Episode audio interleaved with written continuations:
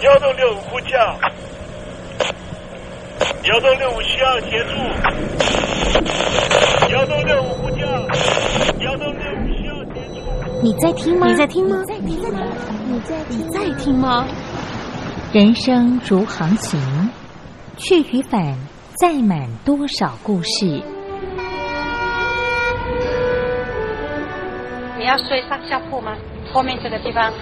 如果吵得太累的话，三天都没有洗澡，真的很累，地上就躺着就睡了。我有看到我父母亲，我现在是要去看父母亲的状况。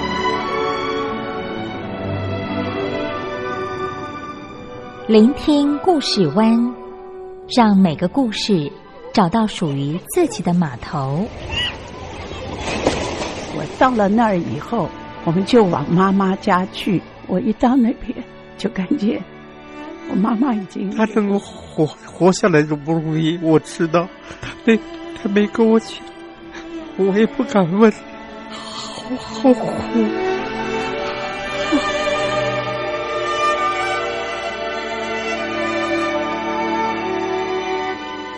聆听故事湾，聆听故事湾。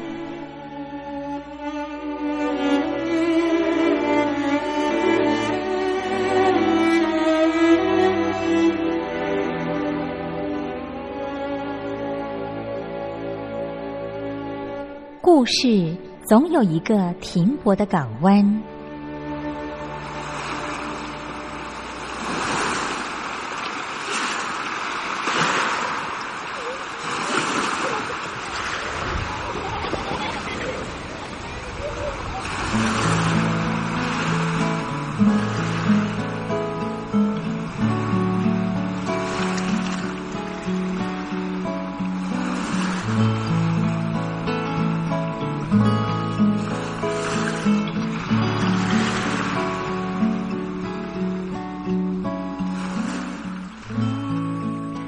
三四五六七七六五四三二一，大陆听众朋友您好，我是您的好朋友东山林，在台北问候您。正在为您进行的栏目就是聆听故事湾，一二三四五六七七六五四三二一，全年无休，每天在空中为您服务。您在每天的凌晨三点十分，或是傍晚的六点十分，都可以在光华之声频道收听到这个栏目。聆听寰宇趋势，不用太多解释，因为聪明的你心中自有诠释。亲爱的听众朋友，我们的节目早晚各一次，听众朋友你可以选择最适宜的时间，和东山林共度这短暂的五十分钟的时光，就在光华之声的频道空中相见。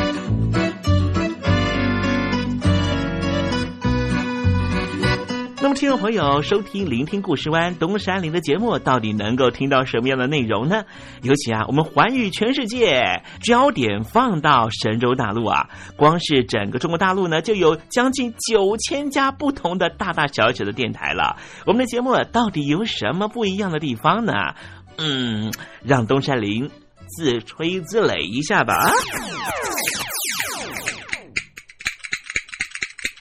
宫中频道何其多，赵钱孙李挺能说。热点平地上直播，仔细听来差不多。直播室外领导多，你说他能怎么说？开场才说茶黑窝，碰上兔狼不敢摸。主播低头翻翻稿，导播左右反复搓，想到孩子泪婆娑。好了好了，都别说，且听东山林怎么说。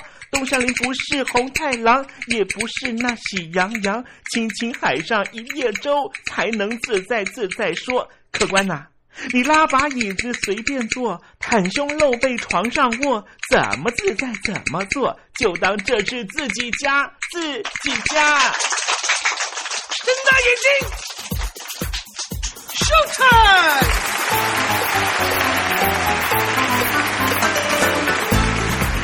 众朋友您好，我是你的好朋友东山林，在台北问候您。正在为您进行的栏目就是《聆听故事湾》啦。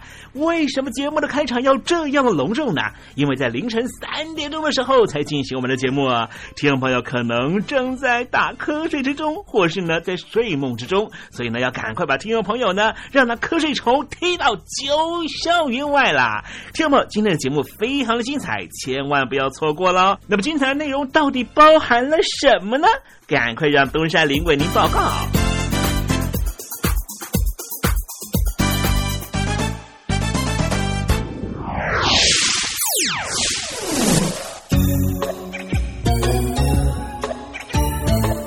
星期二，星期二，猴子肚子饿。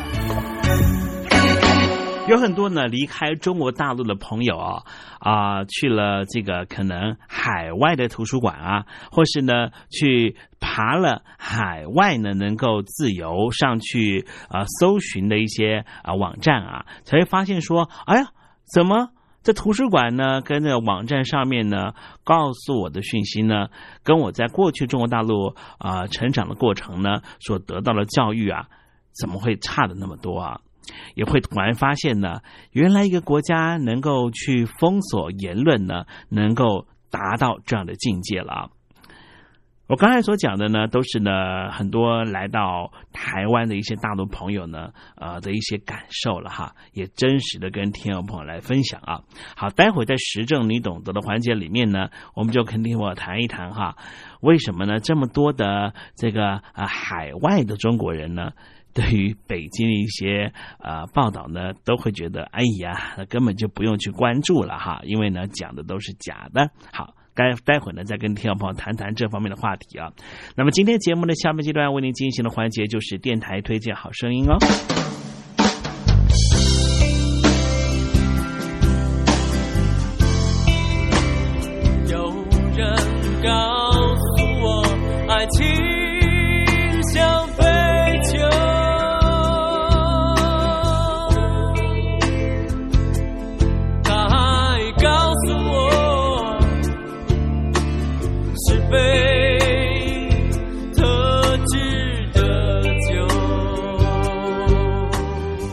朋友，好久不见了，我是林志炫。葡萄熟了才能酿酒，心成熟了才懂得爱。希望你会喜欢我的收听歌，也邀请您收听东山林的节目。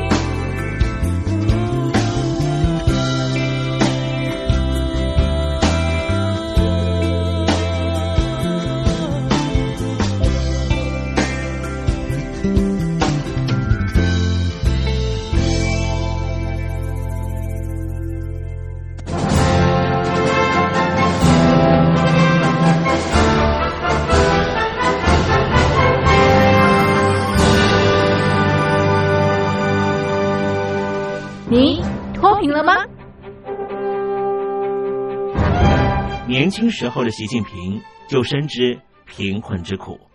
我当时和村民们辛苦劳作，目的就是让生活过得好一些。因此，扶贫一直是习近平的重要工作。二零一五年，习近平在中央扶贫开发工作会议上做了二零二零大陆全面脱贫的承诺。到二零二零年，我国现行标准下，农村贫困人口实现脱贫，是我们的庄严承诺。一诺千金，全社会要行动起来，进锐出战，精准施策。于是，一场脱贫攻坚战席卷大陆。为了打赢扶贫攻坚战，大陆提出了精准扶贫。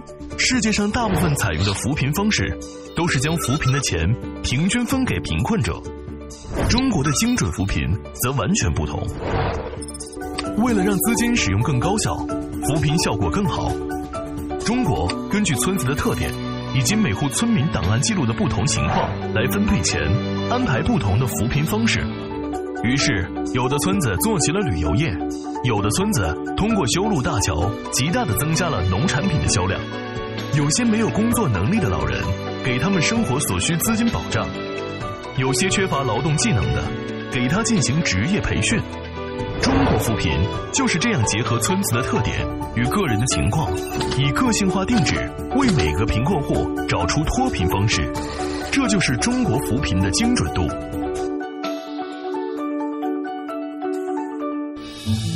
位在山东偏远内陆地区的曹县，二零一七年以七十四个淘宝村名列全中国十大淘宝村群聚第三位，因而摆脱贫困的命运。丁楼村是曹县淘宝村的鼻祖，全村有九成多的家庭在家开网店，大多以服装加工业为主，并形成产业，带动周边乡镇跟进发展，连人口都跟着回流。大学生和外出务工青年纷纷返乡创业。二零一六年，丁楼村的全年电商销售额已高达三个亿，产品远销十多个国家和地区。百分之八十以上的人家拥有私家车。从二零一六年到二零一九年，大陆累计发放三千八百多亿人民币，并动员大量人力，全力扶贫。今年就是二零二零年，大陆彻底脱贫奔小康了吗？大陆国运总理李克强在今年人大会议闭幕后的中外记者会上，他是这么说的：“中国是一个人口众多的。”发展中国家，我们人均年收入的平均水平是三万元人民币，但是有六亿人每个月的收入也就是一千元，一千元在一个中等城市可能租房都困难。现在又碰到疫情，其中有一位农民工。说他五十多岁了，在外打工三十多年，每年如此，但今年就没有找到工作，全家都陷入困境。唉，第二朋友，你脱贫了吗？欢迎听众朋友来信分享你的脱贫经验，或者大陆政府脱贫做法与建议。我们准备高端短波收音机要送给您哦。活动从八月一日进行到十月三十一日，请您写下姓名、地址、邮编、联络电话、年龄等基本资料。传统邮件请寄到台北邮政一七零零号信箱，台北邮政幺七零零号信箱，嘉陵东山零收。电子邮件请寄 lily 三二九 at ms 四五点 highnet 点 net，l i l i 三二九 at ms 四五点 highnet 点 net。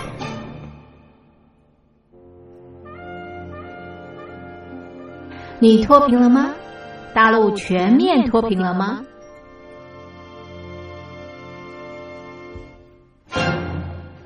现在，请习近平同志讲话。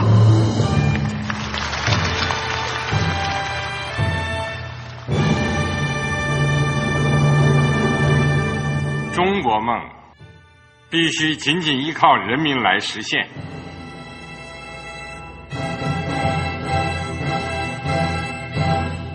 好国民得关心家事、国事、天下事。呃，谢谢发言人。我们注意到啊，现在那个外面有很多关于前中央政治局委员周永康的一些消息和报道。我不知道发言人对这个事情有没有什么可以呃透露、可以披露的。国家对于公示啊，不是什么东西都要公示的。我只能回答成这样了，你懂的。作为天津市来说，每年要偿还的这个。公路建设的贷款量有多大？哎，这个好国民，得回避时政敏感议题。因为他这个这个事儿，我就不好再说太细。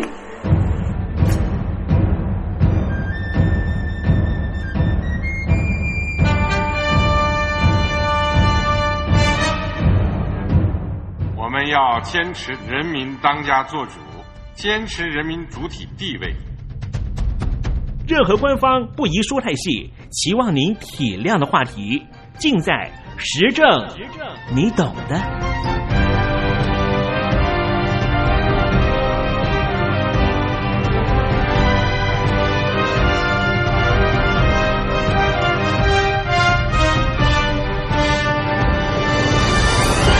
我只能回答这样了，你懂的。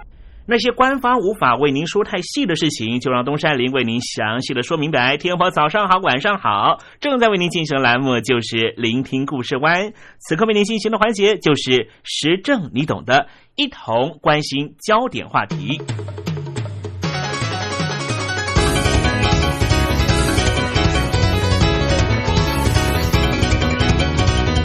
每年到过年的时候，中国大陆的领导人就一定会去和民众包饺子或是吃包子。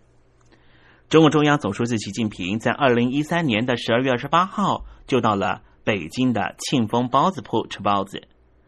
中国大陆的官方媒体是大力宣扬这是最高领导人的亲民大展示，显示出中国人民能够和一个。与人民共同吃包子的领导人有多么的幸运？不幸的是，大陆的官方媒体强力推销滑稽味十足的清明包子，还没有进入新年就开始发臭了。精通中文的人，无论是中国人还是外国人，看到了新年包子臭，大概立刻都会立马想到，当今中国大陆达到世界一流水准的贫富差距。以为这是讽刺中国大陆贫富差距的唐朝名诗“朱门酒肉臭，路有冻死骨”的变体。但是，中国毕竟是个复杂的中国。虽然“朱门酒肉臭，路有冻死骨”确实也是当今中国大陆的真实写照，但是新年包子臭则是另外一回事儿。不过，同样令人眼界大开。又令人唏嘘感叹。中共总书记习近平在二零一三年的十二月二十八号到北京的庆丰包子铺吃包子，官方媒体当然是大力宣扬。在拥有指鹿为马悠久历史传统的中国大陆，到目前为止，仍旧因为发出一个当局不高兴的问题，就可以下狱的当今中国。也是在一个侮辱国家主席，依旧是一个可以下狱罪名的今日中国，中共党魁、中国大陆的国家主席习近平吃包子，中共官方高调发出颂歌，中国大陆的群众不敢公开发表过于明显的异议，在中共官方大力宣传习近平的亲民包子之际，中国大陆的公众和网民充其量。只能够打一点擦边球，提出一些质疑。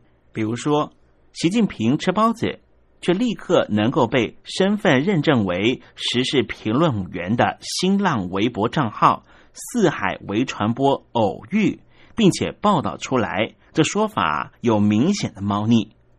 其中包括了“四海为传播”的身份是神秘又可疑，说是现场报道。但是实际上，却是在习近平抵达包子铺之后一小时之后，在习近平离开包子铺之后半小时，才发出了微博和照片。时间的安排之周到，犹如专业的保安机关。四海为传播和中共传媒协调精准，甚至精准到以秒计算的水平。四海为传播所拍摄的照片具有专业摄影师，而且是官方摄影师的角度，能够站在包子铺柜台里面拍摄习近平买包子。否则，他就是一个神通广大的不可思议的人，可以在国家主席到访之前，先进入顾客的禁区内，从柜台后面从容的拍照。中共官方对这些事实性、科学性、逻辑性的质疑不承认、不否认、不回应，同时进行全力的封杀、删帖。当局的这种做法立即成为中国大陆网民和世界媒体的笑柄。也使得官方所宣传的包子清明香味带上了浓浓的不同味道。只是背后有牢狱之灾的实在威胁，大陆的公众和网民对于习近平吃这种滑稽包子，依旧是不能公开提出异议。然而，在二零一三年的十二月三十号，情势大变，情势失控。中国大陆的官方媒体宣传，中共郑州市委书记搭着地铁被记者偶遇。所报道出来的消息传出，习近平包子一下子跟着也公开的臭起来，臭的让中共舆论管控部门都没法控制。不过，在网络的观察家他们的认为里面，中共当局无法控制这种局面，也是再次凸显出中共欲盖弥彰的虚假亲民宣传和与之配套的舆论控制有多么的徒劳。因为在网络上面大量出现了挖苦文，有人说道：“宁可信其真，不愿信其无。”也顺便问一下，今天是不是愚人节？有人说道：“要是先坐地铁后吃包子，那就勉强可相信了。”假如学习中文的人不明白什么叫做嬉笑怒骂、讽刺挖苦是什么意思，那么这些微博贴。足以让这样的学习者彻底明白。然而，中国大陆的网民在嬉笑怒骂、讽刺挖苦之外，也有明显的假装天真。有人说：“我要学习习大大吗？”或是有人在贴吧上面讲到：“与中央保持高度一致，这书记真是有前途。”也有人称赞说。这郑州市委书记搭着地铁向习大大来学习，但是他的戏份似乎演多了。我们需要稍微说明一下，习大大本来就是具有中共官方背景的习近平粉丝和宣传别动部给习近平起的绰号，因为“大大”这两个字在陕西话以及许多北方地方方言里面，指的就是叔叔、伯伯、父亲的意思。因此，习大大他是一个戏称，也是一个亲昵的说法。只是这说法后来传到习近平耳里，据说他当场就在会议里面要求所有文宣部门不准再叫他习大大。刚才我们提到的这郑州市委书记和中央保持高度一致。这书记有前途，这就是显然的反讽说法，也让许多中国大陆的朋友不禁为这一位中共书记前途捏了一把冷汗。他在地铁上面的拙劣表现，连带着把中共总书记习近平吃包子的美谈都变成了无法收拾的笑话，怕是罪过不小，会惹得习大大不高兴。于是，习近平的滑稽包子和中共的郑州市委书记搭地铁的真假，便和中国大陆的命运联系起来。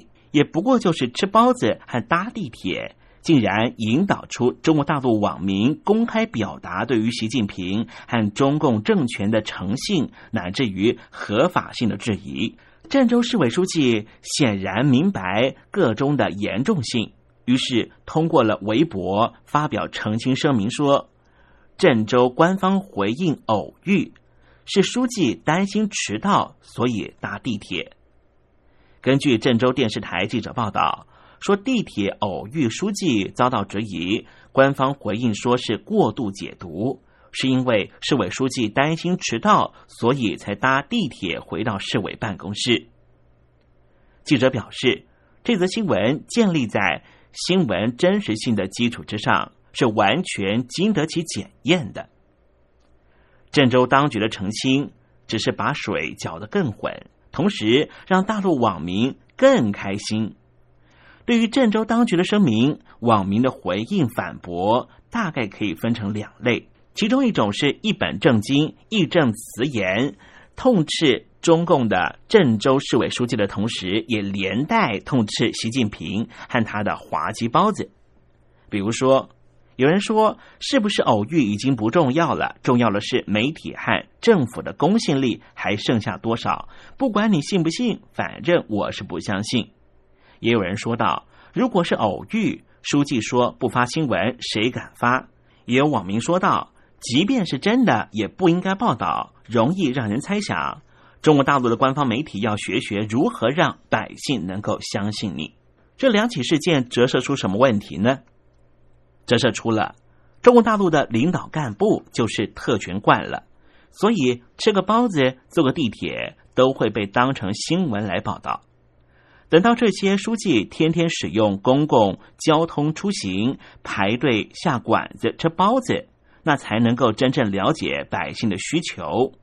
大陆的公众和中国大陆的网民对于中共官方的明显偶遇宣传，表现出明显的深恶痛绝，因为在他们看来，中国大陆千百万劳苦大众天天遭受到贪官污吏的蹂躏，但是中共控制下的官方媒体都不能够偶遇这样的大众，却能够偶遇中共总书记吃平民包子。偶遇中共的政委书记坐平民地铁，这种令人生疑的偶遇，显然让中国网民觉得又可笑又可气。于是又出现另外一类对于中共媒体的痛批。有网民就说：“不敢说别的国家，在中国这种偶遇是中国人都知道是假的，不要拿老百姓的智商开玩笑。”有一名网友说的更直接了。他说：“记者只有可能偶遇到市委书记开房间，绝对不可能偶遇书记坐地铁。”大陆的网民对于官方宣传的偶遇质疑，显然让中共当局感到狼狈棘手。于是，对于偶遇质疑的质疑也应运而生，在官方的评论文章里面就出现了：外国市长、首相可以乘公车。中国市委书记难道就不能乘地铁？难道中国市委书记搭了地铁就说一定是作秀，一定是在拍电影吗？可是这种为中共当局辩护的言论，立刻引发让中共当局更为难堪、狼狈的反击。有人就说道：“外国市长、首相可以民选，中国的书记、主席难道是民众选出来的吗？”事情发展到这一地步，中共当局显然是没辙了。对网民提出的质疑，中共当局不好承认，也不好否认。对大陆网民的驳斥，中共当局虽然可以调动网络的民意特工，就是所谓的五毛党，发出为当局辩护的帖子，但是这样的帖子。几乎总是招来让中共当局更为难堪、更为狼狈的反驳。有一名中国大陆的网友，他的发言还蛮逗趣的。东山林就引用一下，他说：“这是戏剧、喜剧、闹剧效益的综合写照，也就是人生如戏，全靠演技。包子头爆，上行下效。”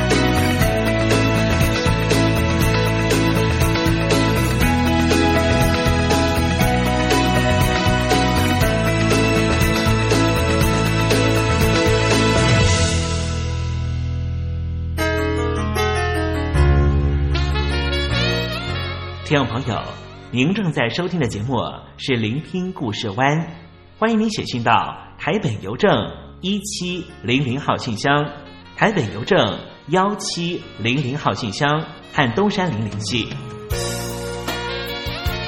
东山林就是东边的山里有只麒麟的东山林，东山林等候您的来信哦。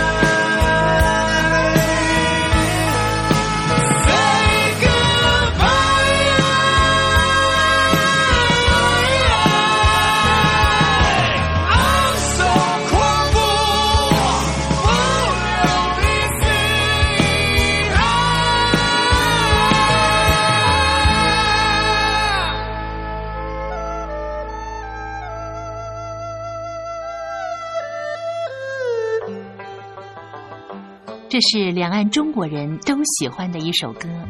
小城故事多，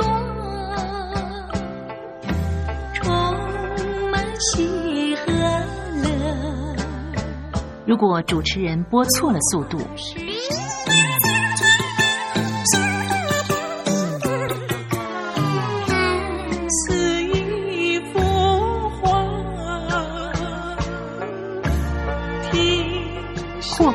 或慢的走调歌曲，都不是听众喜欢的。人生境界真善美，这一 pau 阔。两岸和谐关系也得循序渐进，快慢相宜。小城故事真不错，亲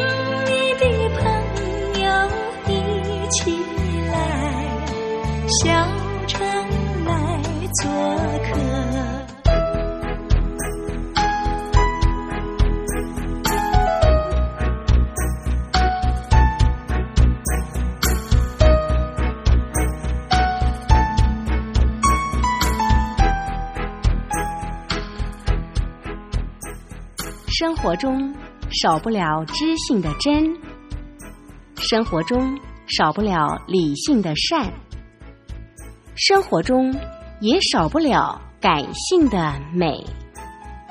光华之声永远陪伴您，生活在真善美的世界。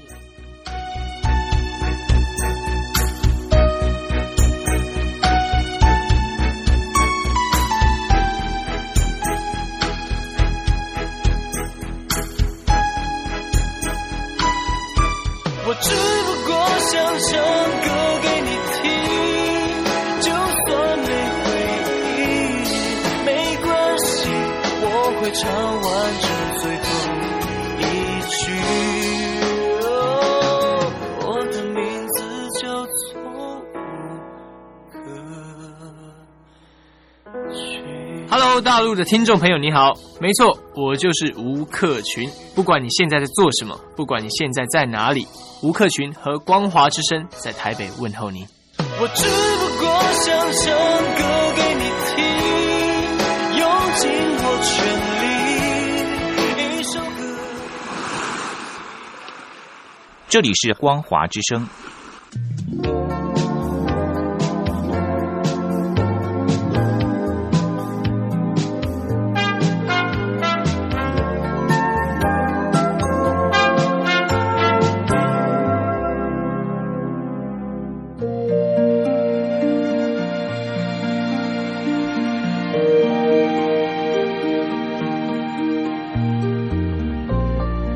当中总有许多令人难忘的好声音。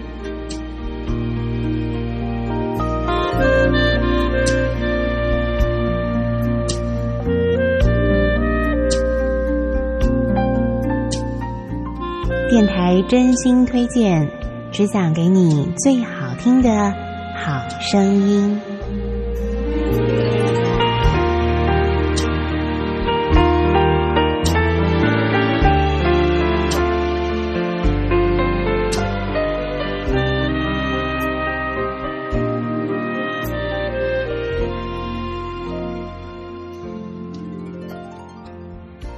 欢迎听众朋友再度收听电台推荐好声音。今天为您推荐的是一张演奏专辑《当古典遇上古巴》。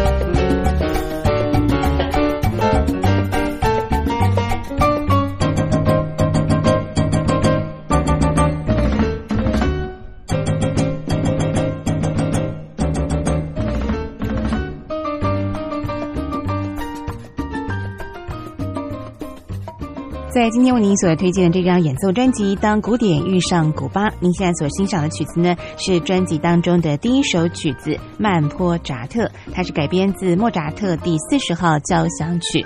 那么这张专辑呢，呃，它就是改编自一些非常著名的古典乐曲哦，但是呢，却加上了非常不一样的古巴乐的节奏。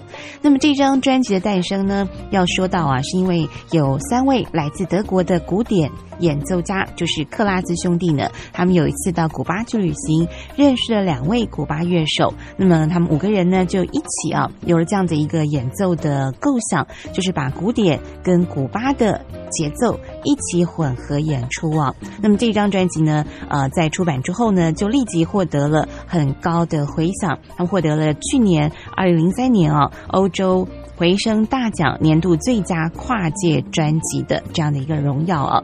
那么接下来呢，邀请所有听众朋友呢来欣赏专辑当中的另外一首改编自著名的贝多芬给爱丽丝的曲子，我们一块来欣赏《非洲爱丽丝》。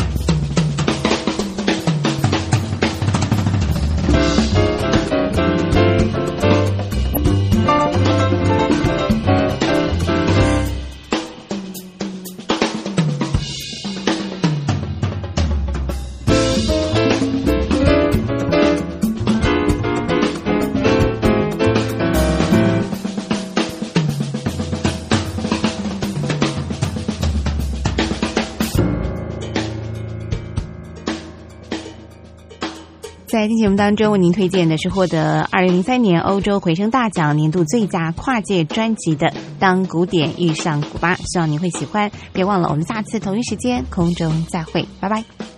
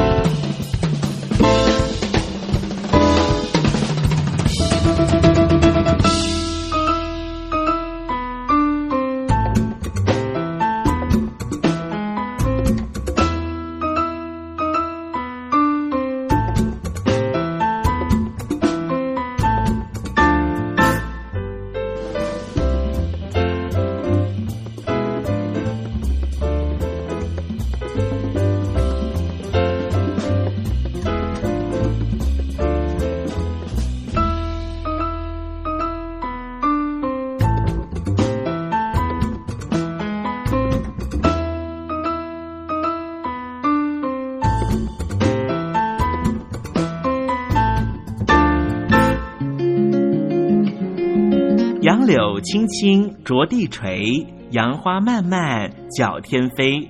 柳条折尺花飞尽，借问行人归不归？听众朋友，这首出自于隋朝的送别诗，作者是什么人已经没法考据了。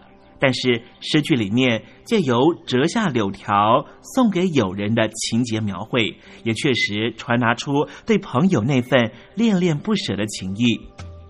节目接近尾声了，要跟听众朋友说再见了。东山林不奢望明天和你在空中相会，只期望听众朋友明日一切平安喜乐。再见了。